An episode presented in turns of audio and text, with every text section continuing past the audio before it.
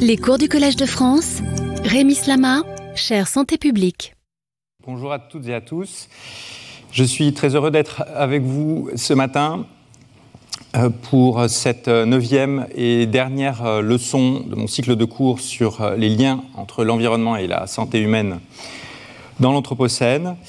au cours duquel nous allons aborder la question très vaste et complexe des liens entre changement climatique et santé, question qui est euh, complexe à, de nombreux euh, titres par les échelles à la fois spatiales, temporelles qu'elle implique et la diversité des facteurs de notre environnement et de nos sociétés qui sont aussi concernés par, par ces évolutions et qui, et qui peuvent entraîner des impacts sur notre, sur notre santé. beaucoup de euh, questions que nous avons euh, abordées jusque-là et problèmes de santé environnementale sont des questions qui ont surgi de façon ponctuelle euh, dans un, en un point du, globe. Cette question du changement climatique est, comme certaines autres que nous avons déjà abordées, notamment celle des polluants organiques persistants, d'abord apparu comme un enjeu de santé environnementale au sens de santé euh, de l'environnement, et non pas dans l'acception que, j'utilise euh, de questions de santé humaine induites ou médiées par euh, l'environnement. contrairement, donc, comme je l'évoquais, à des questions de santé environnementale qui sont apparues ponctuellement, en un petit nombre de lieux qui ont pu être touchés par euh, du smog, une contamination euh, chimique spécifique, un cluster de, cancer. Cette question du changement climatique, dans la période récente au moins, est d'emblée apparue au travers des travaux des climatologues comme globale et concernant l'ensemble de la planète, tous les, comportements de tous les compartiments de l'environnement, bien que de façon variable. Alors, je vous ai, euh, présenté l'Anthropocène sous l'angle des familles de polluants qui ont été euh, inventés ou, utilisés et dont les niveaux ont cru et parfois baissé depuis le, le 19e siècle, comme euh, les particules, certains composés organochlorés, différentes familles de pesticides, de plastifiants ou de matières plastiques. Et parmi tous ces contaminants, il y en a un qui occupe une position particulière D'autre part parce qu'il n'a pas d'effet direct euh, en tant que tel sur la santé, et d'autre part parce que ces niveaux sont en quelque sorte le reflet de nombreuses activités de la société, et en particulier de celles qui entraînent la libération des autres polluants. Ce contaminant, c'est euh, le dioxyde de carbone, dont les émissions ont très fortement cru depuis deux siècles, témoignage de la combustion des énergies fossiles, et témoin euh, du fait que la révolution industrielle et avant tout une révolution de l'énergie. Vous avez ici euh, l'évolution de la consommation de, l'énergie euh, depuis euh, les années 1900, multiplication probablement par 11 environ, et une vitesse de croissance qui est plus importante que celle de la taille de la population humaine, qui a cru fortement, mais pas aussi rapidement. Vous voyez que euh, depuis les débuts de la révolution industrielle, on a fait appel à euh, diverses sources d'énergie euh, qui se sont superposées les, unes aux autres sans que forcément on abandonne définitivement la source d'énergie précédente. Par exemple, l'adoption du, pétrole. à partir essentiellement du XXe siècle, dans des proportions importantes, s'est faite sans que l'usage du charbon ne euh, diminue. Alors quand on s'intéresse au changement climatique et euh, on part effectivement de cette question des émissions de, gaz à effet de serre, dont le CO2 est, un des représentants avec euh, le méthane et, le protoxyde d'azote notamment. la principale question abordée est en général celle des effets du climat sur notre environnement et les différents compartiments de notre environnement. Euh, comme on le sait euh, maintenant, ces impacts environnementaux peuvent aussi avoir des impacts sur notre euh, santé, ce qui va soit du fait de ses impacts sur la santé, soit simplement soit directement les effets environnementaux, entraîner une réaction de nos sociétés, des réactions de nos sociétés, réactions qui peuvent aller dans le sens d'une modification des émissions de, gaz à effet de serre.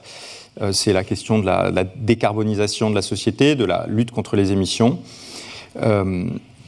soit de mesures d'adaptation et euh, de mesures visant à limiter les impacts environnementaux et sanitaires. Et c'est principalement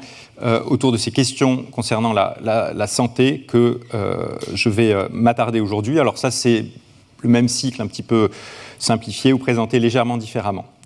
Alors, je vais commencer rapidement, euh, parce qu'on ne peut pas faire l'impasse, bien sûr, sur ces éléments essentiels, par rappeler euh, de manière euh, vraiment très brève le changement climatique en tant que, phénomène environnemental. Donc, le point de départ que j'évoquais, c'est les émissions de certains gaz à effet de serre euh, le dioxyde d'azote ici, donc vous avez les niveaux environnementaux qui ont cru environ de 50% depuis euh, la, période euh, pré-industrielle, 1800, et, dont les niveaux variaient relativement peu avant, avant cela. Donc on est actuellement à, peut-être environ, aujourd'hui, de l'ordre de 412 parties par million dans, dans l'atmosphère les autres gaz à effet de serre principaux ont, cru euh, avec des tendances tout à fait parallèles. Euh, ici, c'est le, méthane. Vous voyez euh, une multiplication environ par, par 3 des niveaux dans cette même période, essentiellement un accroissement au cours des, des deux, trois derniers siècles. Et le, protoxyde d'azote, N2O, avec, avec la même tendance. Ces, gaz, et ça a été euh, démontré, enfin les variations de ces niveaux sont dues euh, aux activités euh, humaines et l'IPCC, le, le, comité international qui synthétise les connaissances concernant le, changement climatique, nous a indiqué il y a de nombreuses années déjà que cette implication des activités humaines dans les accroissements des niveaux de gaz à effet de serre ne fait pas de doute. Le, euh, ces niveaux de, dioxyde de carbone dans l'atmosphère sont euh, uniques dans l'histoire euh, récente et n'ont probablement, n'ont probablement jamais atteint ces, niveaux au cours des, deux derniers millions d'années. Alors venons-en aux impacts environnementaux de, cet accroissement des gaz à effet de serre. Ils altèrent le climat et donc ont un impact sur euh, notre atmosphère, la réchauffant, ça c'est la tendance euh, moyenne, modifiant la, distribution des, températures euh, dans le temps et, dans l'espace, modifiant la fréquence des précipitations, modifiant la fréquence et augmentant la fréquence des événements climatiques extrêmes. bien sûr, cette température dans l'atmosphère et dans les couches basses de l'atmosphère, la troposphère, ont un impact sur la température que nous euh, ressentons euh, au niveau de la surface terrestre. Les impacts concernent aussi la cryosphère, dont je parlerai euh, très peu, et qui, avec une diminution de la, masse de glace, que ce soit dans l'Arctique et dans l'océan Antarctique, que ce soit avec une diminution de la surface des glaciers, notamment, notamment dans les montagnes européennes et ailleurs dans le globe. L'impact concerne aussi nos océans, qui euh, sont un, puits à, CO2. Euh, le CO2 absorbé dans l'océan a tendance à les euh, acidifier. Donc on observe cette diminution du pH de l'océan avec les, niveaux observés en noir et puis les prévisions dans la partie colorée. Euh, ils se réchauffent aussi simultanément et euh, leur niveau augmente euh, et ont commencé à, augmenter. Vous avez ici, pour aller dans le détail des, éléments concernant la, température, une reconstruction des températures passées. Vous voyez que si on a pu atteindre des, avoir des températures relativement élevées, enfin, de l'ordre de peut-être 0,5 degrés supérieur au niveau observé dans la période pré-industrielle il y a quelques millénaires au tout début de la révolution agricole. La tendance actuelle à l'accroissement des températures est absolument unique depuis cette période ici d'environ 12 000 ans qui est couverte par ce, par ce graphique. Et les températures que nous atteignons et avons atteint euh, au cours de la dernière décennie sont uniques euh, dans une période d'au moins 125 000 ans euh, dans le passé. Cet accroissement depuis la période pré-industrielle, il est en moyenne d'ores et déjà de l'ordre de 1 degré, mais dans la mesure où le réchauffement est, plus rapide au niveau de la Terre qu'au niveau des océans, si on observe les températures euh, terrestres, et ça ce sont celles qui concernent l'Europe, elles ont d'ores et déjà augmenté d'environ 2 euh, degrés par rapport à la période euh, pré-industrielle. Et puis, bien sûr, c'est un petit peu moins au niveau des, océans, ce qui fait que la, moyenne nous ramène à, 1 degré. Ici, je vous présente les données françaises qui suivent bien sûr la même tendance, avec des éléments qui suggèrent que l'accroissement dans la période la plus récente est, plus, important qu'il n'a été dans la période, disons, en moyenne sur la période 1950-2020. Vous voyez, ça c'est la, pente sur euh, les 30 dernières euh, années ou les, ou les, 50 dernières années. Euh, avec une température moyenne qui se rapproche de environ 12 degrés sur notre territoire en moyenne annuelle. La fréquence des précipitations a varié, elle aussi, au cours de la, sur la surface de la planète. Ce qui est observé, c'est dans beaucoup de zones une euh, augmentation euh, de ces euh, précipitations. Ici, vous avez donc une carte du monde. L'Europe de l'Ouest est ici. pour certaines zones, on n'a pas de, données précises. c'est le, gris. Et pour d'autres zones, la tendance n'est pas facile à, identifier clairement. Mais on a, en tout cas pour certaines zones, une augmentation des, précipitations qui est d'ores et déjà observée. Pour ce qui est de l'augmentation du niveau euh, des mers, euh, voici ce qui est euh, observé avec quelques, quelques dizaines de, centimètres d'augmentation d'ores et déjà et des prédictions qui varient, mais qui, selon, les, selon les scénarios d'émission, peuvent atteindre de l'ordre du mètre d'ici environ un siècle. Euh, ce qui fait que de nombreuses euh, villes euh, très peuplées placées la, au bord, sur, sur, les côtes, sont, sont, menacées et auront à faire face à cette augmentation du, niveau des mers. Sur ce graphique sont rappelés un certain nombre de données sur l'augmentation de la fréquence attendue des événements climatiques extrêmes ou, pas forcément extrêmes d'ailleurs dans certains cas puisqu'il y a aussi la couverture neigeuse en fonction euh, des scénarios d'augmentation de la, température. Et donc, euh, vous avez ici euh, notamment des éléments concernant l'augmentation de la fréquence des sécheresses, la fréquence des événements avec des précipitations importantes, la diminution du manteau neigeux dans la période hivernale et l'augmentation de la fréquence des cyclones tropicaux notamment, en plus de l'augmentation des vagues euh, caniculaires. Ces impacts sur euh, l'environnement ont un impact sur euh, les espèces vivantes, sur les différents écosystèmes terrestres et aquatiques. ils ont aussi un impact en augmentant la fréquence des, feux de, forêt, des incendies, et ces modifications des écosystèmes concernent à la fois euh, le, nombre d'espèces qui a tendance à diminuer euh, et euh, leur, cycle, leur cycle de vie qui se décale au cours, au cours des saisons. Le résumé le, plus récent fourni par l'IPCC est donné ici en termes d'impact sur les différents écosystèmes euh, terrestres euh, et aquatiques. Et vous voyez qu'il concerne tous ces écosystèmes, euh, enfin en tout cas une grande majorité d'entre eux, dans la plupart des régions du monde. Pour ce qui concerne les, feux de forêt, vous avez ici l'évolution de, de, la fréquence des feux de forêt. la partie blanche, ça correspond à la période 1960-1990 et l'incrément en bleu correspond à ce qui est prédit pour la période 2070-2100 par rapport à, par, rapport à la période actuelle, enfin le référentiel de 1990. Ce changement climatique, euh, par rapport à, d'autres dangers pour la santé, euh, a un certain nombre de, spécificités. D'abord parce qu'il nous projette euh, face à des questions qui sont vraiment de, long terme, et c'est lié à, l'inertie du cycle du carbone dans l'atmosphère. La durée de vie de,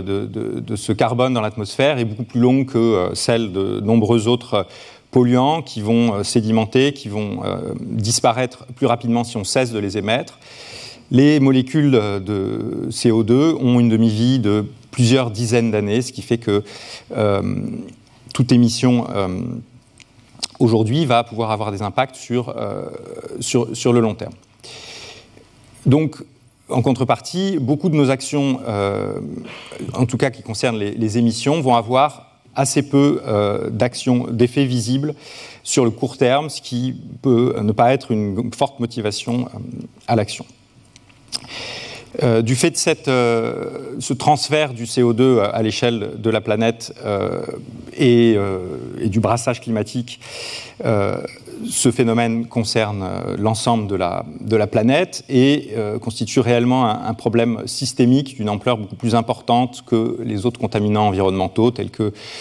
euh, même les polluants atmosphériques ou, les métaux ou les perturbateurs endocriniens qu'on a évoqués dans ce cours jusque-là. Les sources de gaz à effet de serre sont multiples et touchent l'ensemble des grands secteurs économiques et des grands secteurs d'activité de la, de la société. Euh, et euh, les voies euh, par lesquelles il peut y avoir un effet sur l'environnement et sur la santé sont elles aussi extrêmement variées. Alors j'en viens à ces impacts sur la santé en commençant par la modalité d'action qui est la plus évidente, qui est celle des modifications des températures. Alors, le changement euh, des températures va pouvoir avoir un impact sur la santé.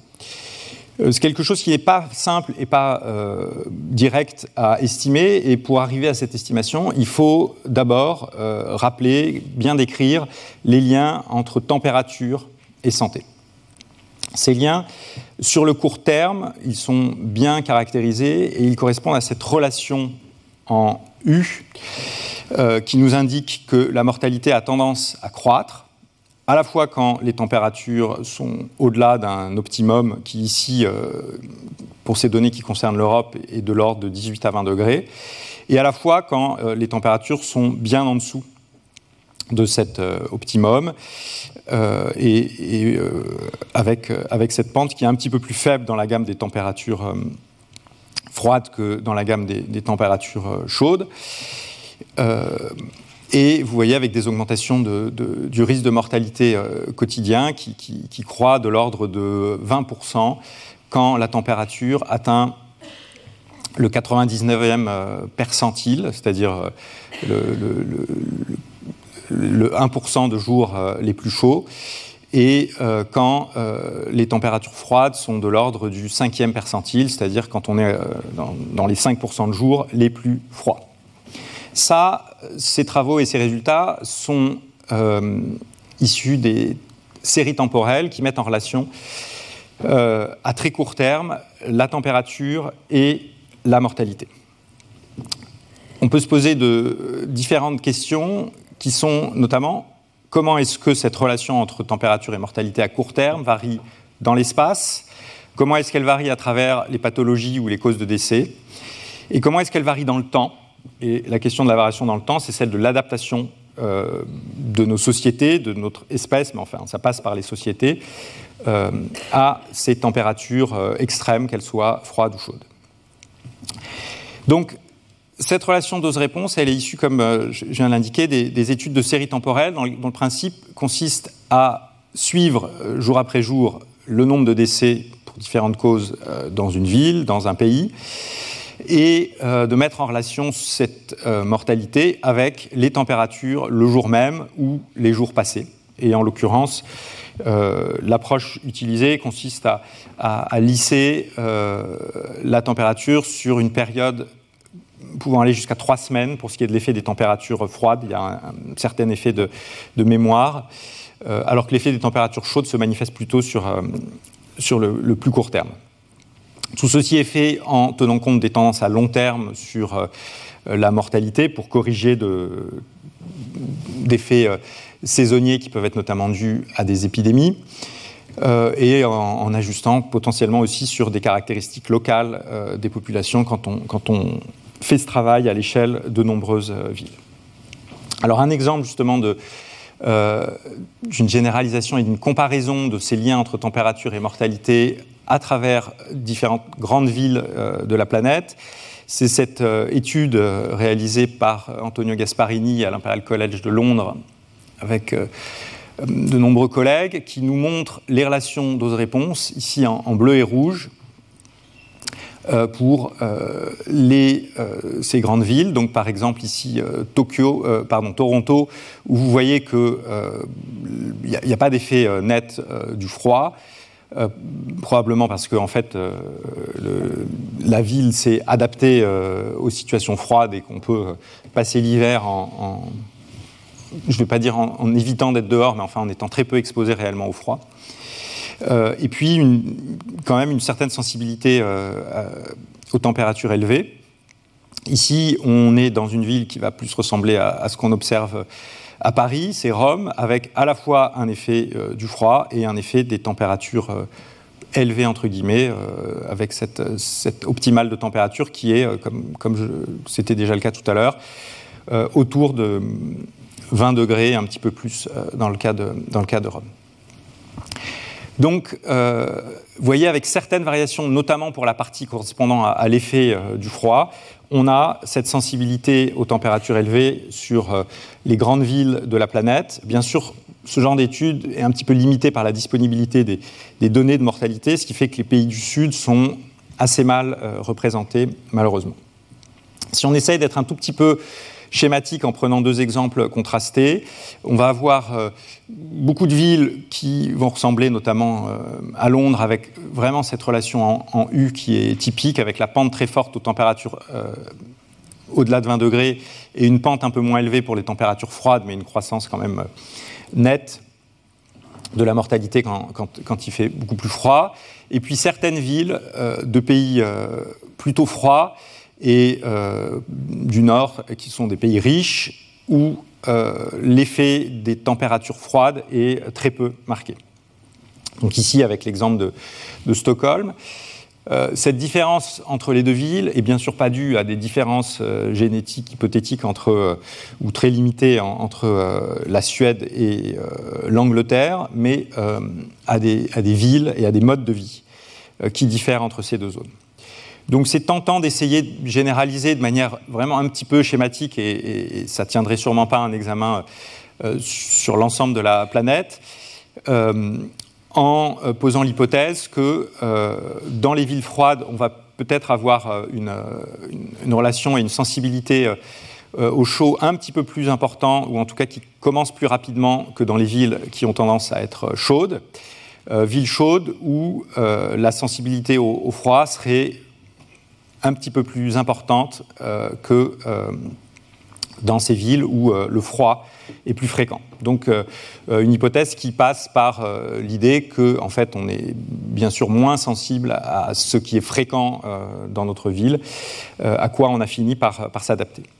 et un optimum de température du point de vue de la mortalité qui correspond à euh, ce que j'évoquais tout à l'heure comme étant pour l'Europe euh, de l'ordre d'environ 20 degrés et qui correspond au 80e ou 90e percentile de la température. Ça, c'est la mortalité toute cause globale euh, qui est indiquée. On peut se demander s'il y a des variations en fonction des, causes de mortalité sous-jacentes. C'est un travail qu'on vient de réaliser dans mon équipe avec euh, Fanny Lehmann, qui a travaillé avec nous quelques années, et qui s'est appuyé sur les données du CEPIDC, le, le registre des causes de décès français, qui est tenu à l'INSERM et qui, depuis 1968, nous permet de remonter sur l'ensemble des, décès qui ont eu lieu dans notre pays. Et en mettant en relation ces décès avec la température dans la région du décès, on a pu donc tracer cette courbe globale pour l'ensemble des causes de décès qui est tout à fait similaire à ce que je vous montrais tout à l'heure pour euh, l'Europe, avec toujours cette optimale autour de, de 20 degrés, et répéter l'exercice en euh, séparant les décès en fonction de la cause principale identifiée par euh, le médecin qui constate le décès. Vous voyez qu'on euh, a une relation qui est globalement similaire pour euh, les maladies respiratoires, pour les maladies infectieuses et, parasitaires.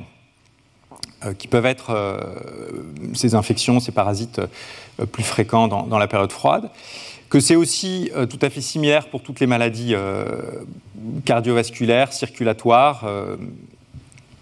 y compris, y compris les, accidents cérébrovasculaires, mais qu'on a toujours aussi d'ailleurs cette relation pour les décès identifiés comme étant dus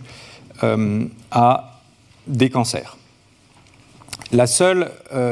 quand on regarde les, accidents, on a un certain aplatissement de la relation dose-réponse dans, dans, euh, dans la partie froide. Euh, c'est pas facile d'interpréter euh, cette courbe, mais enfin, tout ça est probablement euh, influencé par le fait que certaines activités en extérieur euh, ou pro propices à des accidents et certaines activités sportives sont bien sûr plus ou moins pratiquées, à la fois quand il veut faire plutôt chaud l'été ou plutôt très froid en hiver, dans, dans le cas des sports d'hiver. Il y a une cause de décès parmi les grandes causes de décès pour laquelle on n'a pas cette relation dose-réponse en nu. C'est le suicide, la mortalité par suicide, pour, laquelle on observe une relation qui est complètement monotone, comme vous le voyez,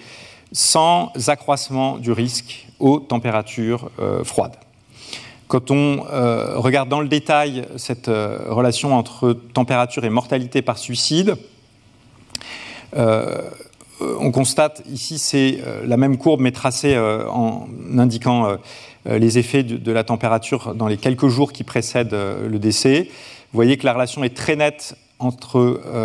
la température le jour du suicide et enfin le, jour du, décès et voilà entre la température et, euh, avec la température le jour du décès, et que si l'association est beaucoup moins nette avec la température la veille ou deux jours avant euh, le suicide. Donc une relation à, très court terme entre euh, euh, température et mortalité par suicide, pour laquelle on n'a pas euh, d'explication claire, mais simplement des hypothèses. D'un point de vue euh, biologique, ça pourrait passer par une altération de certaines hormones, dont la sérotonine, dont on sait que les niveaux ont tendance à, baisser, euh, en tout cas ça a été indiqué euh, dans certaines études, aux températures élevées, euh, niveau euh, faible de sérotonine qui pourrait être associé à euh, des comportements violents et à un passage euh, à l'acte et, et, donc à, un suicide. On peut tout à fait envisager des hypothèses non exclusives qui passent plus par des mécanismes sociétaux avec euh, dans les cas de grande chaleur, une limitation des, interactions euh, sociales, une plus grande solitude euh, des individus qui peuvent euh, aussi euh, les, pousser à passer à l'acte. D'une manière générale, il y a toute une problématique euh, des liens entre changement climatique et santé mentale, au-delà de cette relation euh, à court terme entre température et, euh, suicide, liée à l'anxiété, au stress qui peuvent être induits par les différentes évolutions liées au sein de notre société, au sein de notre environnement, par ce, changement climatique, comme ça a été suggéré dans, ce travail qui, qui résume l'ensemble des, mécanismes par lesquels ça pourrait passer. Pour revenir à la comparaison euh, des différentes causes euh, de, décès, on a essayé euh, dans ce travail de classer euh, les causes de décès en fonction de leur sensibilité à la température. Alors comme les relations dose-réponse sont parfois un petit peu décalées, là ce qu'on donne c'est euh, le risque relatif de mortalité lié à une augmentation de 1 degré de la température. Euh, en rouge c'est pour les températures élevées En bleu, c'est une diminution de 1 degré vers les températures froides. Et donc si on regarde la partie rouge, c'est dans comme ça que sont classées ici toutes les, toutes les causes de décès, en commençant par celle pour laquelle la pente ou l'effet d'une augmentation de 1 degré est le plus important. Euh, vous voyez des maladies euh, endocriniennes et métaboliques, vous voyez euh, les problèmes, les troubles du système génital et urinaire, des troubles mentaux, des troubles du système nerveux, le diabète, la pneumonie, le suicide. Ce qui fait que dans l'ensemble, on a un certain nombre de, pathologies qui sont liées à, notre, à, notre, système nerveux parmi ces pathologies et ces causes de décès les plus sensibles euh, aux, températures, euh, pathologies soit liées à notre système nerveux, soit à notre système endocrinien. Ce qui, d'un certain point de vue, n'est pas complètement euh, étonnant dans la mesure où, il s'agit de systèmes en charge de nos, interactions avec, avec l'environnement et sensibles à la fois à cet environnement et, à ce qui se passe dans notre, dans notre organisme. Alors, une fois qu'on a décrit les liens entre température à court terme euh, et santé, on n'a pas complètement répondu à la question de l'impact du changement euh, climatique. Je vais euh, aborder cette question en, donnant d'abord quelques éléments sur le changement climatique tel qu'il est observé aujourd'hui. Pour évaluer cet impact et passer des dangers euh, de la température à l'impact du changement climatique, au nombre de décès éventuellement attribuables à ce changement climatique du fait de euh, variations de température, il faut euh, bien sûr prendre en compte le fait que ce changement climatique entraîne une modification pas seulement de la valeur moyenne, mais de l'ensemble de la distribution des températures, avec bien sûr cette augmentation de la valeur moyenne, mais potentiellement euh, d'ailleurs une modification de la distribution. La modification de la distribution va faire que le nombre de jours très chauds va euh, augmenter, mais que le nombre de jours froids, pour lesquels euh, on constate aussi une mortalité accrue, va lui diminuer. Donc il est nécessaire de prendre ces deux événements qui vont avoir des impacts en sens opposé sur la mortalité dans la plupart des pays du monde pour euh, faire ce bilan. Euh, il a été fait, là encore, par euh, notamment les collègues de l'Imperial College, qui indiquent que le changement climatique, c'est-à-dire les températures actuellement observées par rapport à la situation antérieure à, la révolution industrielle, explique de l'ordre de 2 à 3% dans ces quelques pays du monde qui ont été étudiés ici, et notamment d'Europe, 2 euh, à 3% de la mortalité attribuable à la chaleur. Ça veut dire que euh, voilà, l'essentiel des décès attribuables euh, et attribués à la chaleur aujourd'hui serait survenu même si le climat n'avait pas varié, sauf cette part de 2 à 3% Ça, c'est pour la situation actuelle. Qu'est-ce qu'il en est si on se projette dans le futur? C'est un travail qui a été réalisé euh, cette fois-ci par euh, euh, l'équipe de Joanne Ballester à Yes Global à Barcelone. Là, on s'arrête à la situation actuelle. Vous avez la mortalité due à la température. En rouge, c'est la mortalité en Europe due aux températures chaudes. En bleu, c'est la mortalité qui est due au froid modéré. En bleu foncé, c'est la mortalité qui est due au froid très important. Pour prédire euh, ce qui pourrait se passer euh, dans le futur, euh, les chercheurs se sont appuyés sur les modèles climatiques produits par les climatologues qui fournissent des niveaux possibles de température sous différents scénarios d'émissions. Si on prend le scénario d'émissions extrême et pessimiste, selon lequel les États ne font rien pour lutter contre les émissions de gaz à effet de serre, le RCP 8.5. Euh, selon ce, scénario, euh, l'augmentation des émissions va entraîner une augmentation non maîtrisée, enfin une, poursuite de l'augmentation des températures, avec une augmentation de la mortalité due aux chaleurs extrêmes et aux vagues de canicule, une diminution de la mortalité due au froid, mais qui ne compense pas l'augmentation de la mortalité dû aux chaleurs extrêmes, ce qui fait que globalement, et c'est la courbe noire qui fait le bilan de l'ensemble des tendances, la mortalité liée aux températures va augmenter en Europe sous cette euh, hypothèse du, scénario d'émission RCP 8.5 à l'horizon environ de la fin du siècle. Alors, c'est un modèle qui fait de nombreuses euh, hypothèses. Hein. c'est comme tous les modèles, il faut le prendre avec, euh, ces hypothèses. ces hypothèses sont d'une part que ces relations dose-réponse entre température et, mortalité que, j'évoquais, que je montrais tout à l'heure, celles-là restent valables au cours du temps et euh, notamment qu'il n'y a pas d'adaptation du euh, de nos sociétés aux températures euh, extrêmes. Si jamais on se place maintenant sous l'hypothèse d'une réaction forte des États pour limiter les émissions de gaz à effet de serre et essayer de faire limiter l'accroissement des températures, c'est notamment le scénario dit 2.6, eh bien, vous voyez que la mortalité due aux euh, températures froides va diminuer légèrement, alors que la mortalité due aux températures chaudes va très peu augmenter euh, au cours du temps, ce qui fait que globalement, on n'a pas d'augmentation nette de la mortalité, voire même euh, potentiellement une, certaine tendance à la diminution de la, mortalité, ce qui est lié au fait que dans un certain nombre de, pays d'Europe, et notamment d'Europe du Nord, euh, l'augmentation de environ 2 euh, degrés qui, surviendrait dans, sous ce scénario euh, va être globalement bénéfique du point de vue du bilan de mortalité lié à la température entre, l'été et l'hiver. Donc ça, ça nous dit que sous ce scénario d'un changement climatique contrôlé,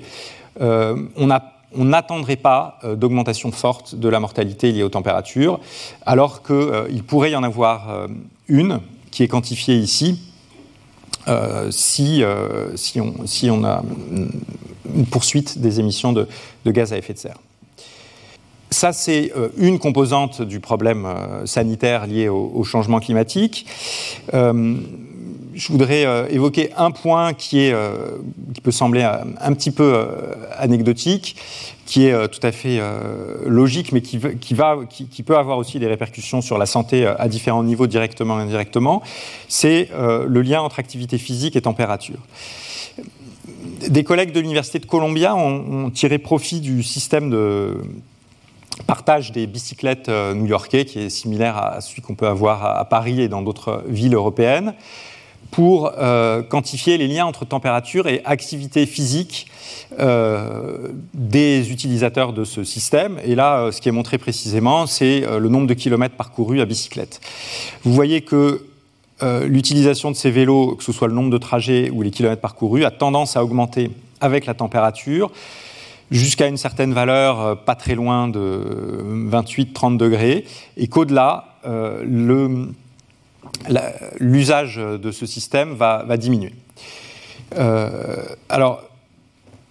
si on, si, on reste dans la situation bien particulière et absolument pas extrapolable à la planète de la ville de New York, et que euh, on combine euh, cette relation dose-réponse en supposant qu'elle va rester valable au cours du temps avec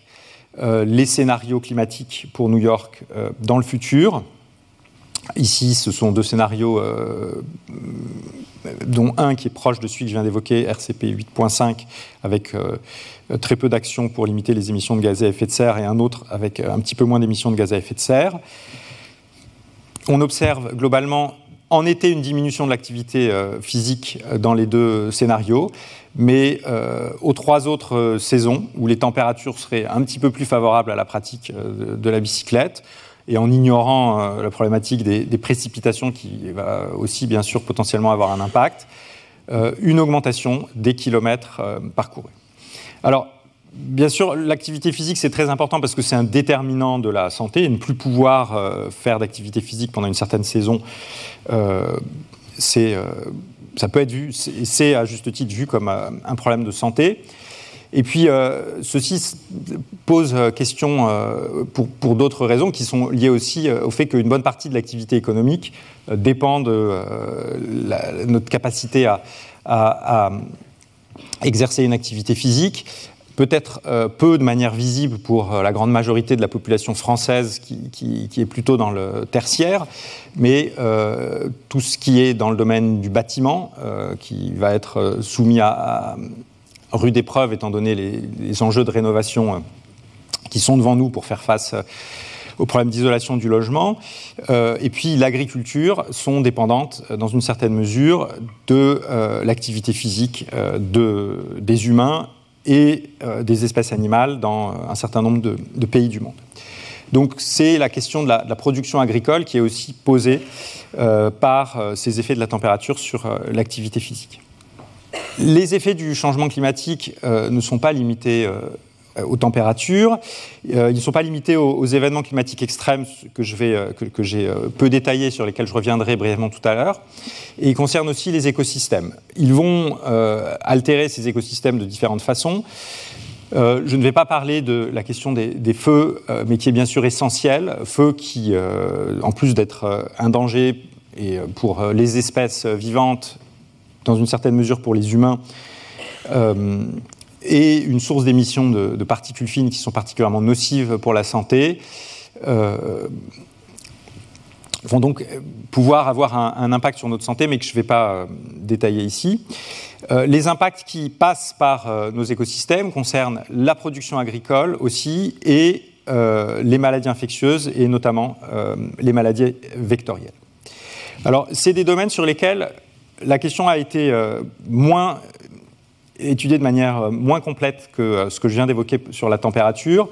Et donc on a beaucoup plus d'incertitudes du point de vue des impacts à long terme du changement climatique euh, sur la santé médiée par ces maladies infectieuses ou altérations de la, production agricole. Pour ce qui est des maladies infectieuses, on sait que le climat est un déterminant de la fréquence de ces maladies infectieuses. De nombreux pathogènes sont sensibles au climat. Hippocrate euh, le rappelait déjà il y, a, 2500 ans en conseillant aux médecins qui arrivaient euh, dans une ville de s'intéresser à, son climat et de, l'étudier de, façon attentive avant de s'intéresser euh, à la population.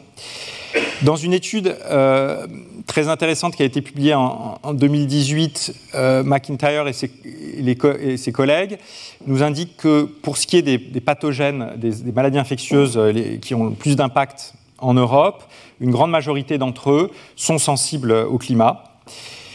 Euh, c'est particulièrement le cas des, maladies infectieuses euh, dues à des vecteurs ou transmises par le sol, par l'eau ou euh, l'alimentation, qui sont les plus sensibles, donc les plus susceptibles d'être influencées par le climat. Et bien sûr, c'est évident dans le cas des maladies vectorielles, donc notamment les maladies vectorielles transmises par les moustiques, moustiques qui sont très sensibles au froid et dont le cycle de vie est sous une très forte influence des températures et de l'humidité. C'est par exemple le cas, pour sortir euh, d'Europe, euh, des anophèles qui sont euh, le vecteur de la malaria. Les principaux déterminants climatiques de ces pathogènes infectieux sont, au-delà de la température et de l'humidité, les précipitations, bien sûr, qui sont liées à l'humidité, la vitesse du vent, et tous ces paramètres sont susceptibles euh, d'être influencés par le changement climatique, ce qui pose donc la question complexe euh, d'une influence du changement climatique sur la fréquence des maladies infectieuses, et en particulier des maladies euh, vectorielles ou des maladies transmises dans l'eau, dans l'alimentation et dans le sol. La question est étudiée par les spécialistes de ces maladies avec différents modèles dans lesquels on essaye de prédire l'évolution du cycle de vie, de l'ère de vie, euh, des vecteurs de maladies notamment, euh, sous différents euh, scénarios climatiques. C'est assez compliqué de faire la synthèse de ces modèles et c'est variable bien sûr d'une pathologie à l'autre. Dans le cas de la malaria, il y a un certain nombre de travaux de modélisation qui prédit une extension de la zone qui est euh, adapté à la transmission de la malaria et euh, à la vie de, de l'anophèle, et donc du nombre de personnes à risque de la malaria. Ça ne veut pas dire que le nombre de personnes atteintes de la malaria augmenterait, bien sûr, puisqu'il y a euh, des façons de lutter contre la, malaria en rendant ces environnements moins adaptés à l'anophèle, en, en, limitant le, nombre de points d'eau notamment, ou en utilisant des moustiquaires. D'autres travaux, eux, sont plutôt en faveur, non pas d'une augmentation du nombre de personnes à risque, mais d'un déplacement de la, zone de vie et d'une augmentation de l'altitude auquel, dans lesquelles l'anophèle va pouvoir vivre. Euh, pour d'autres maladies à vecteurs, on a des éléments qui sont plus en faveur d'une euh, augmentation des surfaces euh, propices au développement de la maladie. C'est le cas pour le vecteur de la dengue, en tout cas pour lequel on observe une tendance dans la période récente à l'augmentation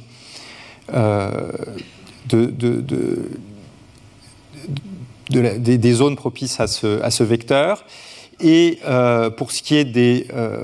pathogènes transmis par l'eau. Euh, dans le cas du choléra, vous voyez ici, selon les zones, soit une absence de changement, et ça c'est euh, pour euh, l'hémisphère sud et la zone tropicale, soit une augmentation de la longueur des côtes pour lesquelles le, le, le, bacille responsable du choléra est susceptible de se développer. Donc là encore, ça ne veut pas dire qu'on s'attend à une augmentation du nombre de cas de choléra, mais enfin, c'est une augmentation potentielle du nombre d'endroits où des épidémies de choléra pourraient euh, se développer, en l'occurrence pour ce qui concerne euh, l'hémisphère nord,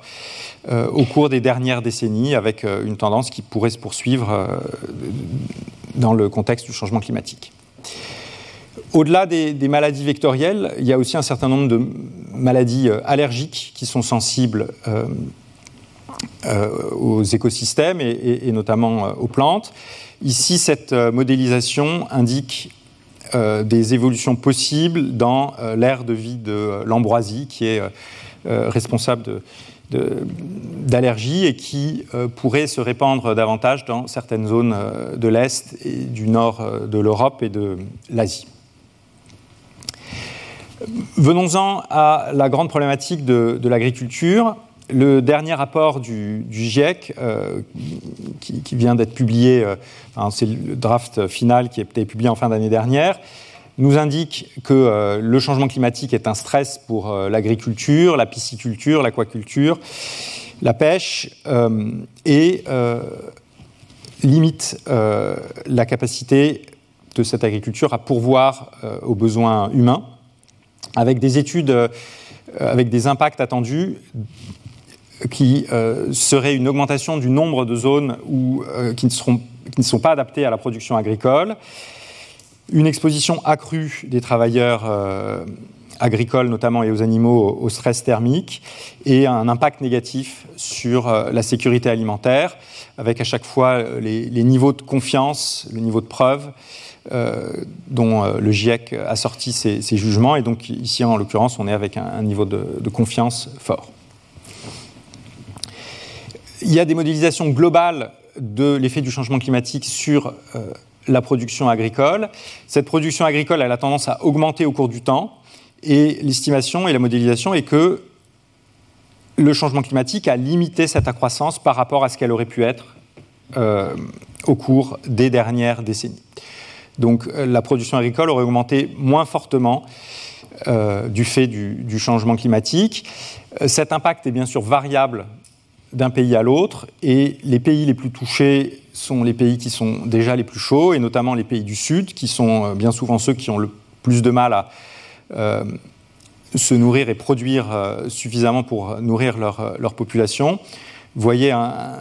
certain impact de l'ordre de 10 à 20% dans des pays d'Europe et d'Amérique du Nord, et un impact qui est plutôt de l'ordre de 20 à 40% de la diminution de ce que le niveau de production agricole aurait pu être euh, dans les pays notamment euh, d'Afrique et d'Amérique latine. Donc là, bien sûr, qui dit euh, diminution de la capacité agricole, dans le contexte où la taille de la population continue de croître, veut dire potentiellement une problématique liée à des, troubles alimentaires. Je vais m'arrêter ici pour euh, le passage euh, en revue des impacts probables et euh, possibles du changement climatique sur, la santé. Je n'ai pas tout évoqué, j'ai notamment pas détaillé les effets du changement climatique sur l'augmentation du niveau des mers qui peuvent entraîner des déplacements de population, déplacements de population qui peuvent être liés à des conflits, à des épidémies et donc euh, des impacts sur notre société et sur notre santé euh, tout à fait majeurs. Je n'ai pas évoqué tout ce qui se passe dans les océans avec une modification de la diversité de, des, espèces océaniques l'existence de certaines algues euh, qui sont beaucoup plus fréquentes sur nos côtes, que ce soit euh, dans les Drômes ou euh, sur les côtes de la métropole, qui peuvent émettre des gaz nocifs et dont la question des effets sur la santé animale et, humaine est, posée. Et je n'ai pas non plus évoqué des effets plus systémiques du changement climatique sur euh, notre capacité à produire de l'énergie, à fournir un ensemble de euh, systèmes qui sont essentiels au fonctionnement de notre société, euh, ainsi que sur d'éventuels désastres et catastrophes industrielles qui peuvent, elles aussi, avoir des conséquences sociétales, économiques et sanitaires. Je voudrais passer au second grand volet de la question, qui est celui de la gestion des risques posés par le changement climatique. Donc, je vous parlais de problèmes d'électricité induits par euh, le changement climatique. Donc, les émissions de gaz euh, à effet de serre induisent un changement dans le climat qui a des impacts sur notre environnement et sur nos sociétés. Les sociétés répondent éventuellement et une partie de la réponse, c'est l'adaptation. L'exemple euh, du euh, mur anti-bruit au bord d'un axe routier, c'est un exemple d'adaptation. J'essaye de limiter l'impact du problème dont je souffre, en l'occurrence le bruit. Bien sûr, l'autre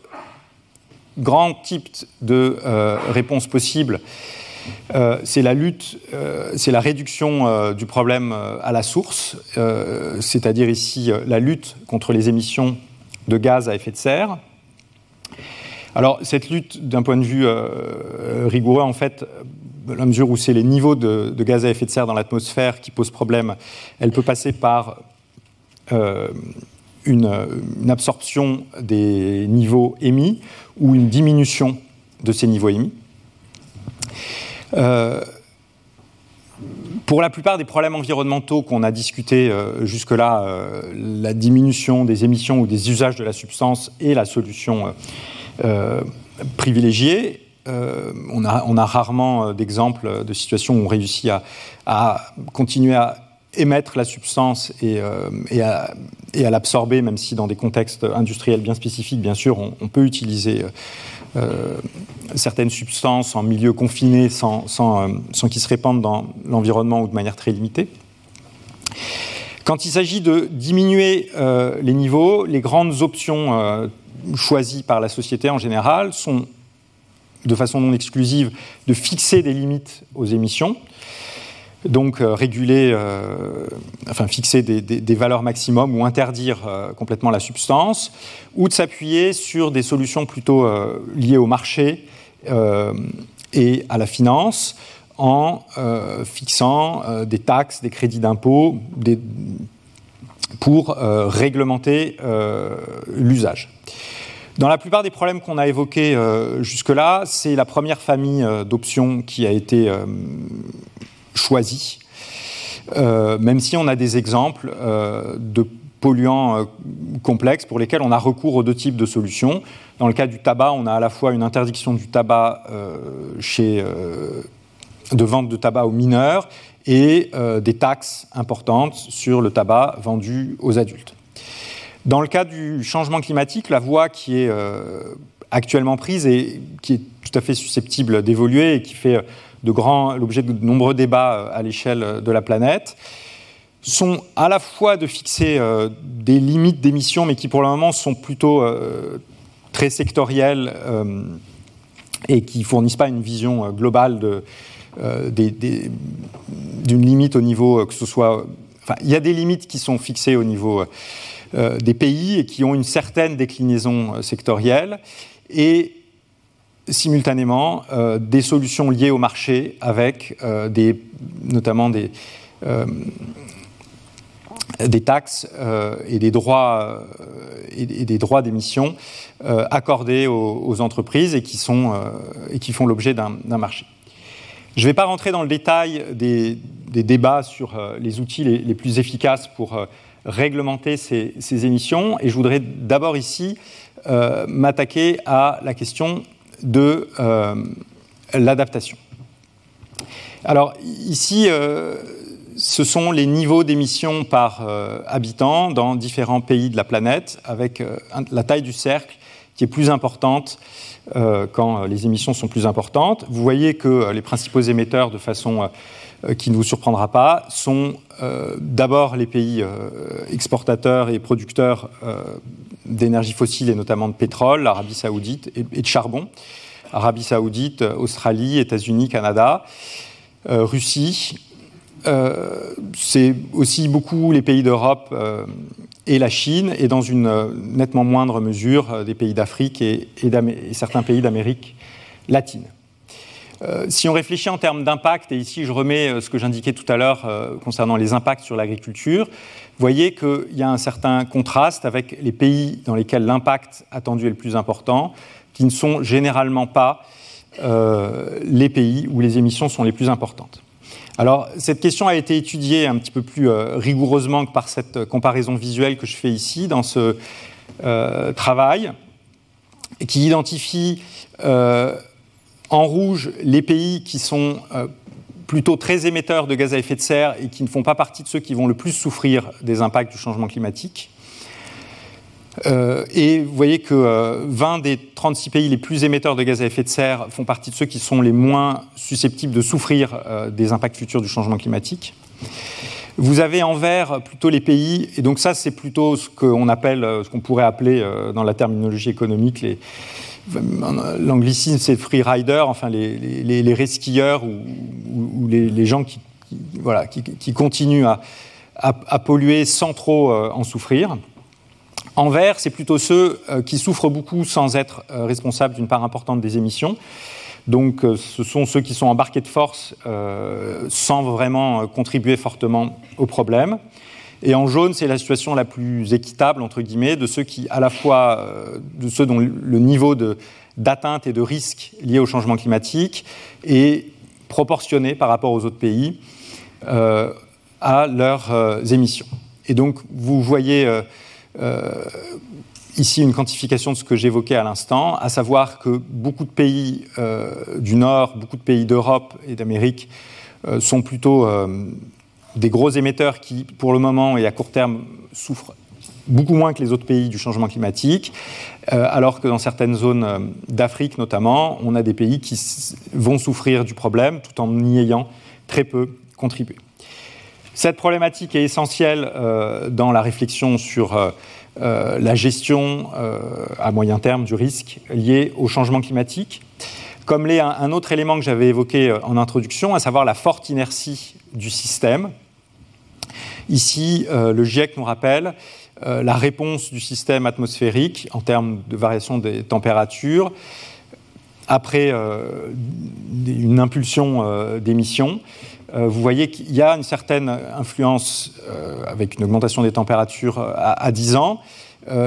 et que, mais que sur l'échelle du temps, même après 100 ans, cette émission a un impact qui est du même ordre de grandeur, enfin un tiers plus faible, mais du même ordre de grandeur, du coup, que l'impact qu'on a à 10 ans. Donc, cette double question des inégalités entre pays des émissions et de la sensibilité au changement climatique et euh, de l'échelle de temps euh, importante par rapport à l'échelle du temps dit euh, politique, fait partie de la complexité ou contribue à la complexité de cette gestion du problème. Pour cette raison aussi, il est clair qu'on ne peut pas tout attendre d'une diminution des gaz à effet de serre. En tout cas, il ne faut pas euh, différer d'autres actions qui nous permettraient de limiter les impacts avant qu'on euh, réussisse à limiter les, variations du, climat. C'est toute la question de l'adaptation à ce changement climatique. Alors nos sociétés, notre civilisation, en grande partie, s'est construite en nous protégeant du climat. dès l'ère euh, préhistorique, on a cherché à s'abriter de la pluie, du froid, des intempéries. Et euh, la construction euh, et l'évolution de l'architecture des villes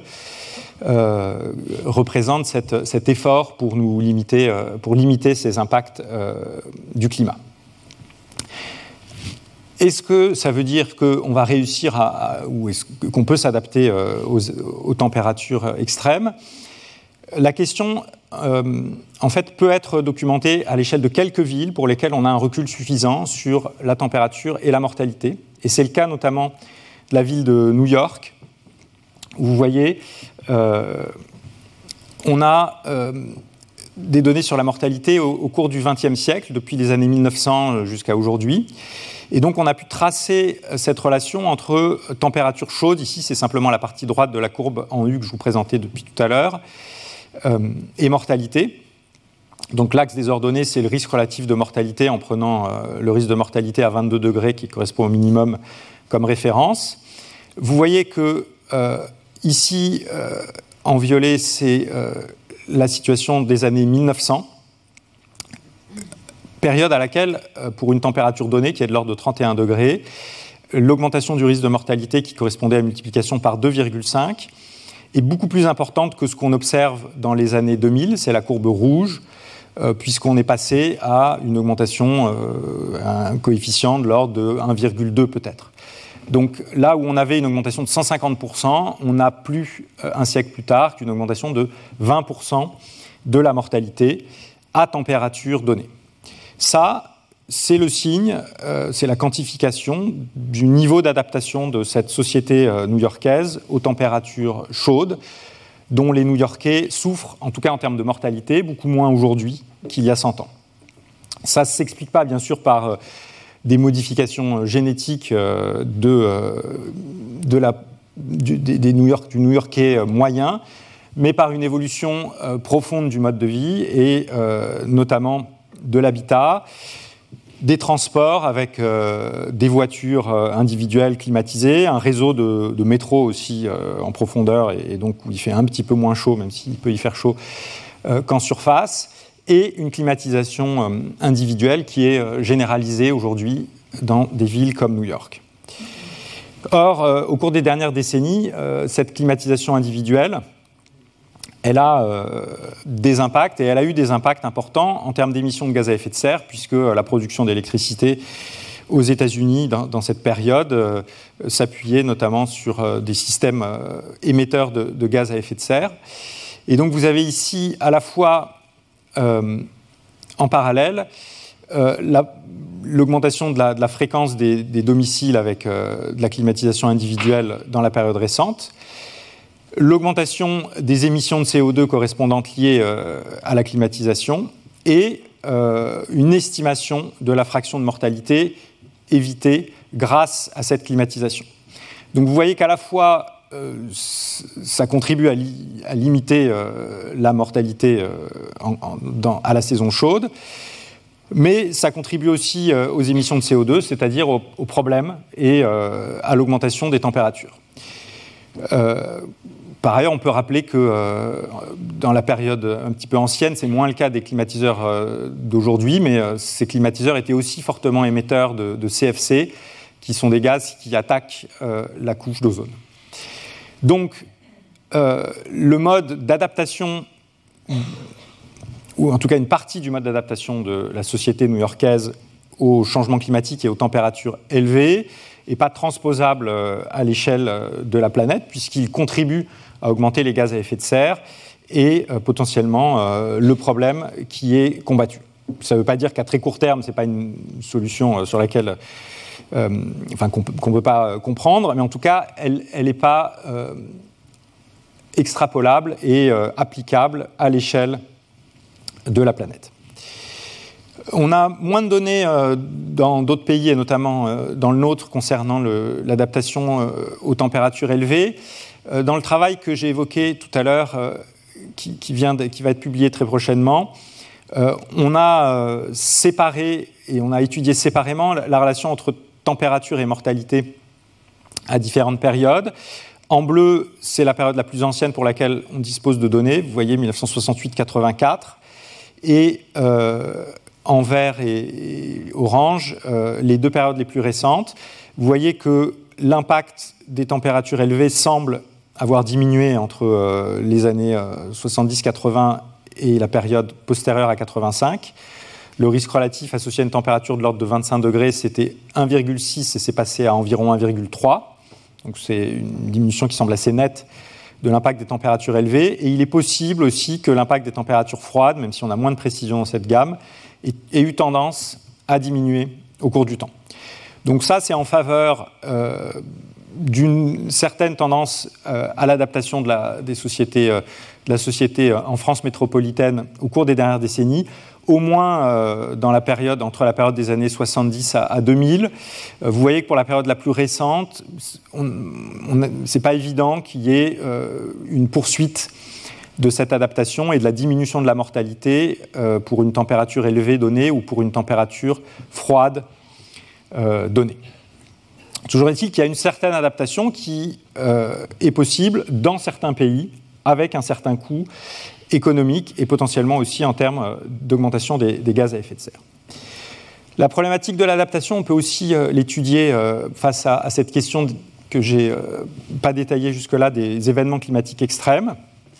Ici, ce sont des données à l'échelle de l'Inde, avec, comme vous le voyez, au cours du temps, une augmentation nette de la fréquence de ces événements climatiques extrêmes euh, sur le sous-continent indien. Euh, en vert, en revanche, ce qu'on observe, c'est pas une absence de tendance nette concernant la mortalité due à ces événements climatiques extrêmes. Euh, ça, ça nous indique que, dans une certaine mesure, il y a une certaine adaptation de la société indienne à ces événements climatiques extrêmes, dont on réussit à ce qu'ils soient moins mortels au cours du temps. Ça ne dit pas qu'il n'y a pas d'impact du changement climatique sur la mortalité euh, due aux événements climatiques extrêmes, parce que pour euh, faire cette estimation, il faudrait avoir une idée de la mortalité euh, qu'on aurait observée en lien avec les événements climatiques extrêmes s'il n'y avait pas eu de changement climatique. Et rien ne nous dit qu'on n'aurait pas eu une diminution de la mortalité attribuable aux événements climatiques extrêmes dans la, même période. En tout cas, dans une certaine mesure, euh, les sociétés sont capables de faire face à une fraction de ces événements climatiques extrêmes, euh, dont la fréquence a tendance à augmenter du fait du changement climatique. Il faut rappeler que euh, l'impact de ces événements climatiques extrêmes est assez colossal. Pour 2019, on en a dénombré 396, avec plus de 11 700 décès identifiés et 95 millions de personnes touchées pour un coût estimé à 130 milliards euh, de dollars. Bien, alors, pour, essayer de résumer la situation face à cette question euh, de l'adaptation au, changement climatique, euh, ce qu'on observe, c'est qu'une certaine adaptation en termes d'impact sur la mortalité à certaines des composantes essentielles du changement climatique est observée dans certaines régions du monde en particulier euh, en lien avec les températures euh, extrêmes ou euh, les, événements climatiques extrêmes en général. Cette adaptation, elle coûte cher en termes d'infrastructures, de systèmes de réponse. L'aptitude à s'adapter n'est pas distribuée de façon homogène au sein de chaque pays et entre les pays, bien sûr, et dépend de la, la richesse et de choix qui sont faits euh, dans chacun de ces pays. Euh, euh, certaines des solutions utilisées pour s'adapter aux températures élevées ou aux événements climatiques extrêmes ont pu aussi contribuer à une augmentation des émissions de, de gaz à effet de serre, de certains polluants et peut-être aussi à une augmentation des inégalités sociales dans ces expositions environnementales. Et une étude qui compare euh, différents scénarios indique que euh, par rapport à l'optique d'une simple adaptation au changement climatique, limiter les émissions de gaz à effet de serre constitue une option qui, d'un simple point de vue économique, est plus bénéfique pour la planète. Donc ça nous amène à la dernière question que je souhaitais traiter, qui est celle de la limitation des gaz à effet de serre. Euh, la limitation de ces émissions de gaz euh, à effet de serre, euh, elle concerne un grand nombre de secteurs dont, qui sont rappelés ici. Ça, ce sont les, émissions à l'échelle européenne,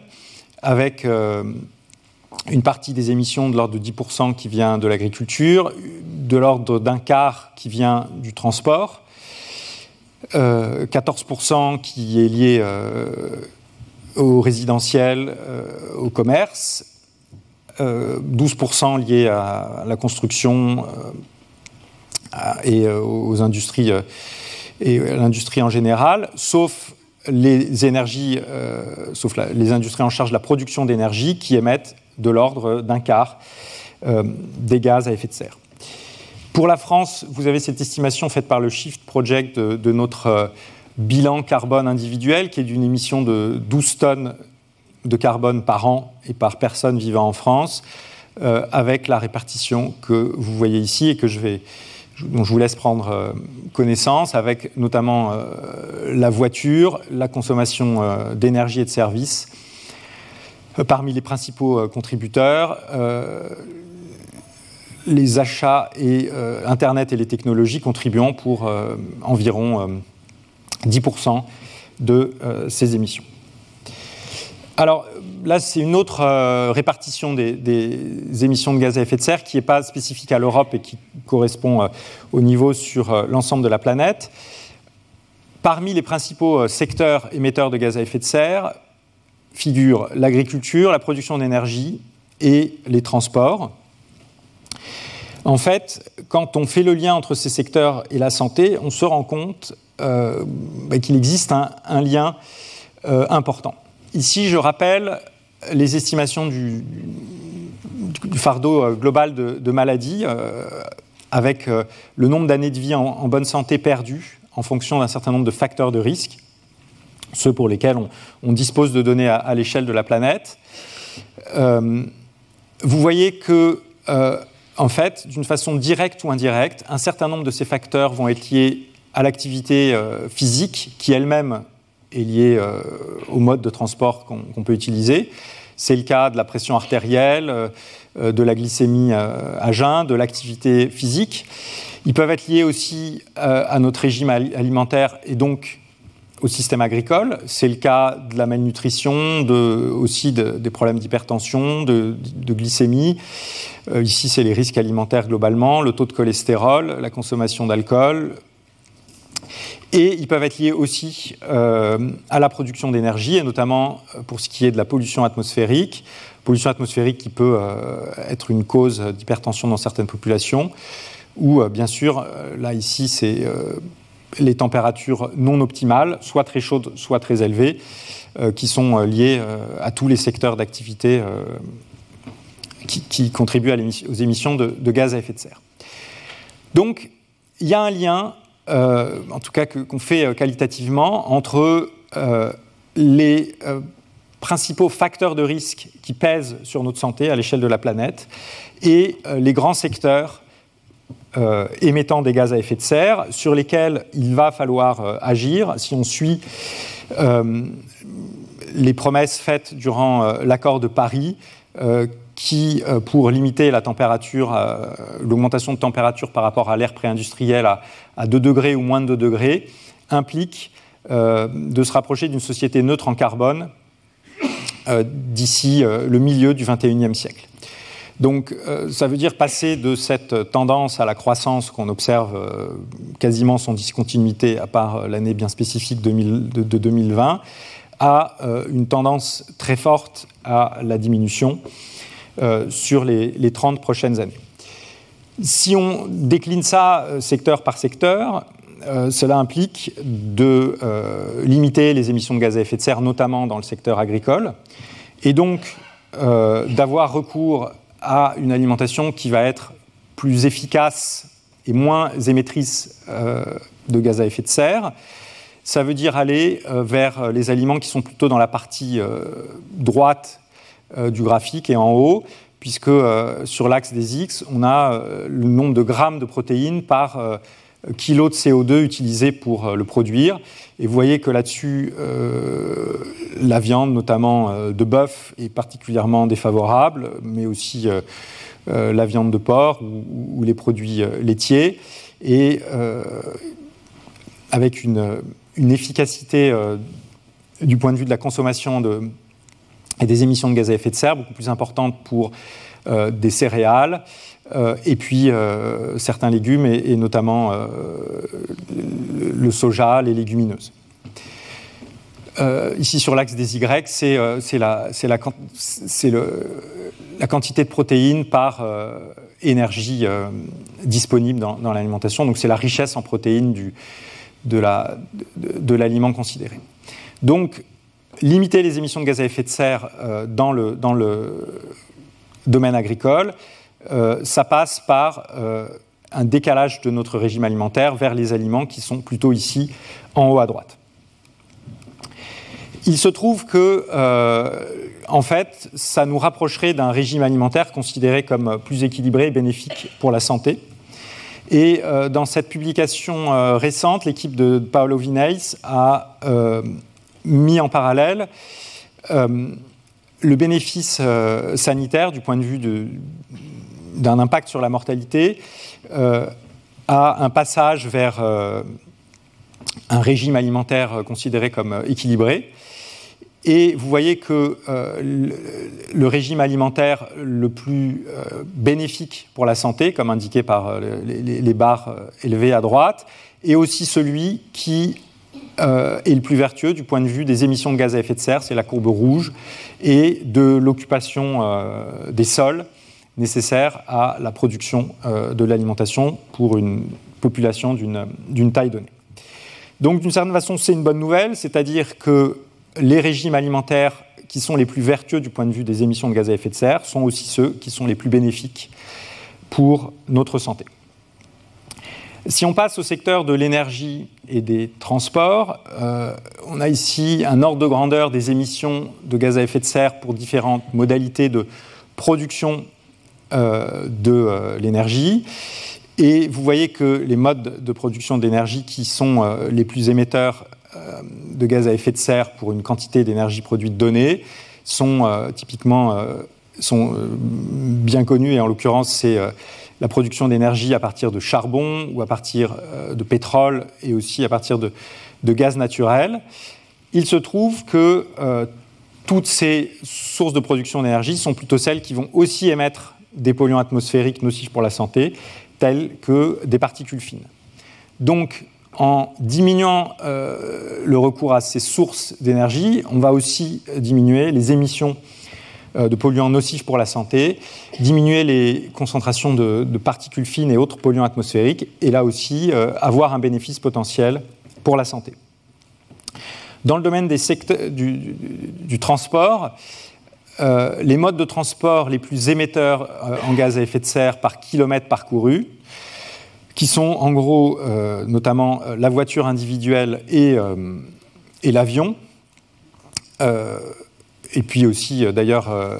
les motocyclettes, enfin les, deux roues à moteur thermique,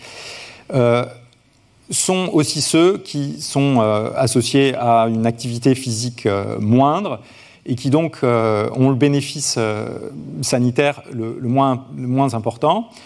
euh, en comparaison à d'autres modes de transport qui impliquent une participation active et un effort physique plus important, que ce soit le train pour le transport à moyenne ou longue distance ou la bicyclette, même la bicyclette à assistance électrique et la marche ce sont aussi euh, ces moyens de transport les plus émetteurs de gaz à effet de serre, ceux qui sont le plus associés euh, à des émissions de bruit et euh, l'occupation de l'espace en milieu urbain la plus importante. Ce qui veut dire que là encore, en s'éloignant et en diminuant nos émissions de gaz à effet de serre dans ce secteur des transports, a priori, on peut s'attendre à des co-bénéfices sanitaires via une augmentation de l'activité physique, via une diminution de l'exposition au bruit. Donc vous voyez que en fait, on a des, co-bénéfices potentiels majeurs dans cette réflexion de la sortie et de la diminution de nos, gaz à effet de serre. J'ai déjà indiqué cette, chaîne causale qui lie les émissions de gaz à effet de serre à la température et, la santé. En fait, elle commence en amont avec la, combustion d'énergie fossile. Cette combustion d'énergie fossile est aussi responsable, comme je viens d'indiquer, de polluants atmosphériques qui ont un impact sanitaire majeur. Une euh, analyse a été faite globalement à l'échelle de la Californie qui euh, étudie différentes sorties euh, ou différents scénarios de diminution des, gaz à effet de serre, scénarios de, décarbonisation qui sont ici indiqués par les lettres DD. Il y en a un qui s'appuie essentiellement sur des des énergies renouvelables mais combustibles qui émettent euh, du coup potentiellement euh, des particules fines dans l'atmosphère notamment. Un autre, euh, DD1, qui s'appuie surtout sur l'électrification et des énergies renouvelables plus propres. Vous voyez que dans les deux cas, ces deux scénarios sont associés à une diminution globale des émissions de particules fines, dont je viens de rappeler l'impact sur la santé, diminution qui est plus importante pour un des deux scénarios. Donc ça, ça illustre qu'on a plusieurs options pour sortir euh, de euh, cette consommation élevée et d'émissions élevées de gaz à effet de serre qui ont un impact sur notre santé, et qu'on a des moyens pour quantifier parmi les différentes options celles qui sont euh, les plus bénéfiques à la santé, notamment du point de vue ici des émissions de particules fines. Et l'étude nous indique que le scénario qui s'appuie sur les énergies renouvelables, qui coûte un petit peu plus cher en termes de développement d'infrastructures, reste euh, quand même bénéfique euh, globalement par rapport à l'autre quand on prend en compte euh, une externalité essentielle qui est l'amélioration de la santé liée à ce scénario de décarbonation. Euh, pour illustrer euh, spécifiquement la problématique des, transports, euh, ici cette simulation à l'échelle du Royaume-Uni nous donne le bénéfice sanitaire lié à différents scénarios d'évolution du transport en s'éloignant de la situation actuelle avec un recours important aux voitures individuelles avec moteur thermique. Et vous voyez que ces scénarios induisent un bénéfice sanitaire qui passe de façon en fait assez minoritaire par une diminution de la mortalité liée à l'amélioration de la qualité de l'air. C'est réel, mais le bénéfice sanitaire principal, c'est notamment la diminution de l'accidentologie euh, routière et surtout, de façon majoritaire, l'augmentation de l'activité physique liée à euh, l'abandon de la voiture individuelle. Donc là encore, dans le secteur des transports, le scénario qui est les scénarios qui sont les plus vertueux du point de vue de la diminution des gaz à effet de serre ont des co-bénéfices importants sur la santé, euh, du fait de la limitation des, émissions de polluants et du fait de l'accroissement de l'activité physique notamment. Euh, on pourrait développer euh, bien sûr la même problématique dans, le domaine du résidentiel et, de, l'énergie, je viens de le faire. Donc, on a euh, ici une illustration des choix qui sont euh, ceux que nos sociétés euh, sont en train de faire, vont devoir faire pour sortir de la situation actuelle dans laquelle on émet beaucoup trop de, gaz à effet de serre pour notre climat. Il va falloir faire des choix relativement rapides avec cette euh, évolution sur quelques décennies euh, qu'impose ou qu'appelle l'accord de, Paris, et des choix dans des secteurs d'activité absolument essentiels pour la société. C'est pas simple et c'est pas pas un sujet sur lequel je vais m'étendre et qui une question qui relève plutôt de la démocratie sanitaire et environnementale et de la politique en général. Je voudrais simplement faire remarquer que beaucoup d'activités très émettrices de gaz à effet de serre sont, d'une façon tout à fait euh, logique, récentes et ont donc été adoptées elles aussi dans des délais relativement brefs. Euh, ça ne veut pas dire qu'il va être facile d'en sortir et de les modifier tout aussi euh, rapidement. Cette adoption d'activités très consommatrices et très émettrices de, gaz à effet de serre, c'est d'ailleurs pas faite toujours via des processus profondément démocratiques Par exemple, dans le cas de la, déconstruction du réseau de tramways et de trains, qui était assez développé au début du XXe siècle, afin de promouvoir la voiture à, moteur thermique individuel, voiture qui a suscité au début du XXe siècle de nombreuses réactions dans notre société avant, d'être avant d'être adopté, entre guillemets. Cette adoption s'est faite euh, et s'est passée par euh, euh, le démantèlement de réseaux de, transport par les grosses entreprises automobiles, par des actions de marketing agressives pour promouvoir ce modèle de la voiture individuelle devenu un, symbole et un, acquis de notre société contemporaine. Il en est euh, probablement allé de même pour euh, d'autres comportements très émetteurs de gaz à effet de serre, comme euh, la consommation de certains aliments riches en, protéines animales, riches en, graisses saturées ou en sucre rapide. On peut simplement espérer que des approches plus démocratiques et des options qui prendraient davantage en compte la santé et les inégalités sociales soient privilégiées dans la définition de nos trajectoires de sortie des activités consommatrices d'énergie fossile, contrairement à ce qui a pu se passer pour certaines d'entre elles lors de leur adoption. Voilà, le changement climatique, en bouleversant notre euh, environnement, a et va avoir des effets sur les sociétés et sur la santé humaine. Les réactions de nos sociétés, euh, qu'elles soient planifiées ou non, peuvent aussi influencer euh, notre santé, qu'il s'agisse des réactions d'adaptation et de décarbonisation euh, des effets euh, des activités de la, société. Euh, ce changement climatique est donc à la fois une, menace pour notre santé, mais aussi potentiellement, via notamment les actions d'adaptation et de lutte contre les émissions de gaz à effet de serre, une opportunité pour améliorer cette, cette santé. L'adaptation euh, qui est nécessaire sur le, court et le, moyen terme et qui est possible dans certains domaines, euh, ne constitue pas une, une, solution viable sur le long terme et pose elle-même euh, de nombreux enjeux liés à, l'équité, au coût et à la viabilité à long terme de ces solutions. Dans la plupart des grands secteurs émetteurs de gaz à effet de serre, la décarbonisation peut constituer une opportunité pour améliorer la santé avec des co-bénéfices sanitaires très importants euh, en s'éloignant euh, de, euh, la, production d'énergie par des énergies, par la combustion des énergies fossiles, ou s'éloigner du modèle de la voiture à, une personne à moteur thermique. Il, faut, il reste à faire des efforts de recherche considérables pour définir les trajectoires vers une société neutre en carbone qui permettent les plus grands bénéfices, euh, à la fois du point de vue bien sûr de ces émissions euh, de gaz à effet de serre qui doivent diminuer, et euh, de l'amélioration de la santé et de la réduction des inégalités sociales, territoriales, intra- et inter-pays. La santé a été, dans une grande mesure, ignorée quand on a adopté les énergies fossiles,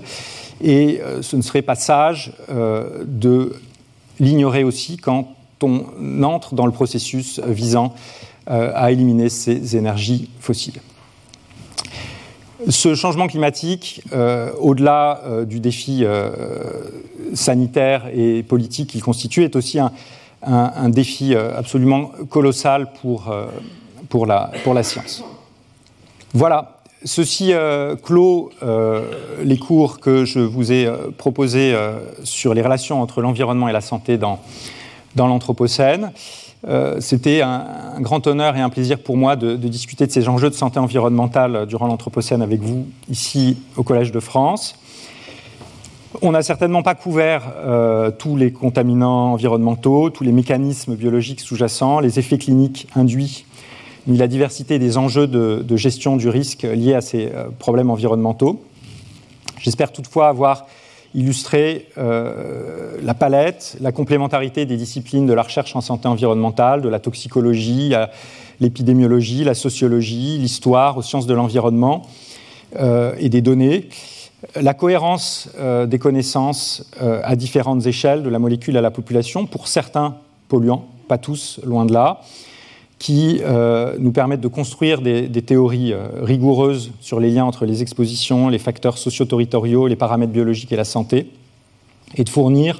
des éléments à, la société pour comprendre et, si elle le souhaite, gérer ces problèmes et euh, prévenir la survenue de pathologies. Ces sciences de la santé environnementale sont, sont parfois ardues, mais elles sont nécessaires pour comprendre le monde tel que nous l'avons transformé dans toute sa complexité actuelle et si possible parfois nous guider dans nos choix pour permettre au plus grand nombre de, s'accomplir et profiter de cet environnement souvent plein de merveilles. Merci beaucoup. Retrouvez tous les contenus du Collège de France sur www.colège-2-france.fr.